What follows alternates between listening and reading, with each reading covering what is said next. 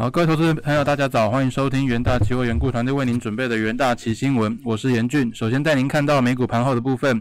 周一新一轮刺激措施上缺乏进展，新冠疫情升温，消弭疫苗乐观的情绪，英特尔和价值股普遍走弱，道琼自上周历史新高回落，跌至呃跌近一百五十点，但仍稳守三万点大关。特斯拉、台积电 ADR 再创历史新高，费半纳指齐刷历史新高。收盘部分。美股道琼下指数下跌零点四九 percent，S M P 五百指数下跌零点二 percent，纳斯达克指数上涨零点四五 percent，费城半导体指数上涨零点四九 percent。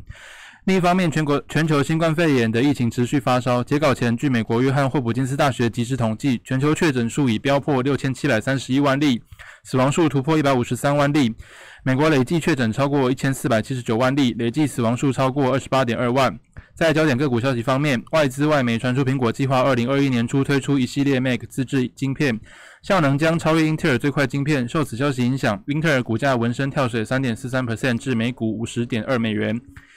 摩根大通近期一份报告还表示说，iPhone 12 Pro 和 iPhone 12 Pro Max 交货日期延长，反映苹果高价位新机目前供不应求的状况。苹果上涨一点二三 percent，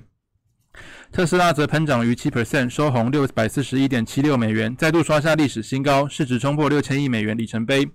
在台股 ADR 部分，联电 ADR 上涨一点九二 percent，台积电 ADR 上涨二点五六 percent，日月光 ADR 下跌一点二二 percent，中华电信 ADR 上涨零点一三 percent。再看到纽约汇市，美国推出进一步财政刺激的预期持续抑制美元，美元指数周一徘徊在两年半低点。英镑对美元、欧元双双重贬。欧盟执委会主席冯德莱恩和英国首相强生周一表示，目前不可能达成新的贸易协议。不过，强生将前往布鲁塞尔谈判的消息，带动英镑从盘中低点回升。白宫国家经济委员会主任库德洛周一表示，有关新一轮刺激的谈判正朝正确方向迈进。川普政府和国会正接近达成协议。美国国会上周五就刺激谈判取得进展，跨党派议员正在努力完成九千零八十亿美元的刺激计划的最后修改工作。而在其他货币对方面，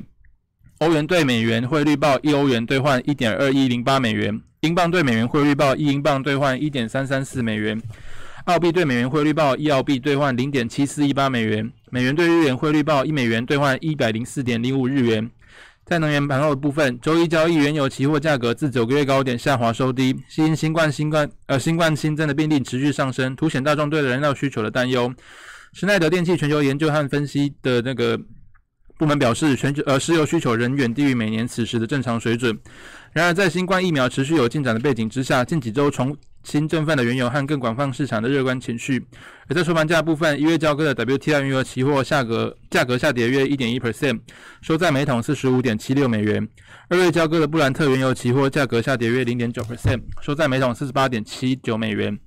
在金属呃盘后部分，周一交易黄金期货价格收高，其强劲的支撑力来自美国新冠病毒疫情进一步的扩散，以及另一轮新冠纾困方案有所进展。那呃研究机构是表示说，黄金价格走高是因为一些价值购买以及对另一轮一兆美元的刺激措施谈判寄予厚望，而这这些。这增加举债，并导致那个 FOMC 维持利率在低点。另外，美国两党参议院预计最快周一公布它的这个九千零八十亿美元的刺激方案计划。在收盘价部分，二月交割的黄金期货价格上涨一点四 percent，收在每盎司一千八百六十六美元。三月交割的白银期货价格上涨二点二 percent，收在每盎司二十四点七九四美元。三月交割的铜期货价格下跌零点二 percent，收在每磅三点五一六五美元。而在国际新闻部分，首先看到美国国家过敏症和传染病研究所所长佛奇斯表示说，年底的圣诞节假期疫情可能比感恩节还要严重。尽管疫苗渴望近期问世，但对于缓解疫苗无法带来立竿见影的效果。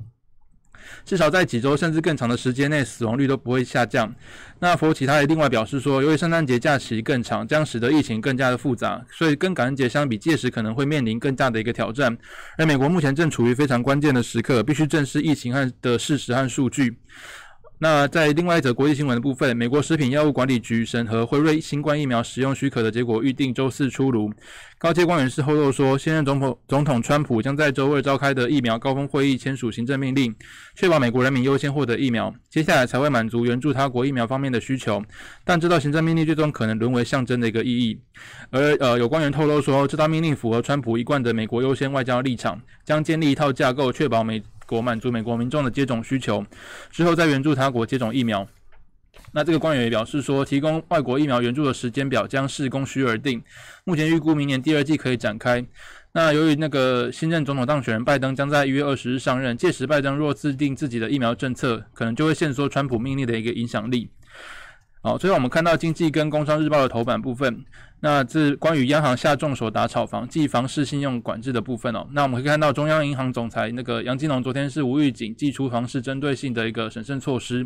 锁定公司法人、自然人购地贷款与那个余屋贷款四项，进行贷款成数的一个限制，这是十年来首见。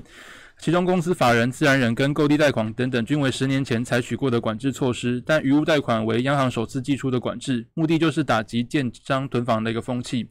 那杨志勇是指出说，经常务事呃理事会的决议，采取新一波不动产针对性审慎措施，在公司法人的部分，第一户房贷限贷六成，第二户以上房贷限贷五成，均没有宽限期。而在自然人的部分，新增第三户以上房贷限贷六成无宽限期规定，高价住宅贷款目前维持六成无宽限期。杨金龙另外还强调，本次房市管制措施仅规范高风险贷款户，并不影响首购跟换屋等绝大多数实质需求贷款条件。他强调，这次房价是温和上涨，相关措施是希望房价的一个软着陆。那以上就是今天的重点新闻内容，谢谢各位收听，我们明天的元大旗新闻再见，拜拜。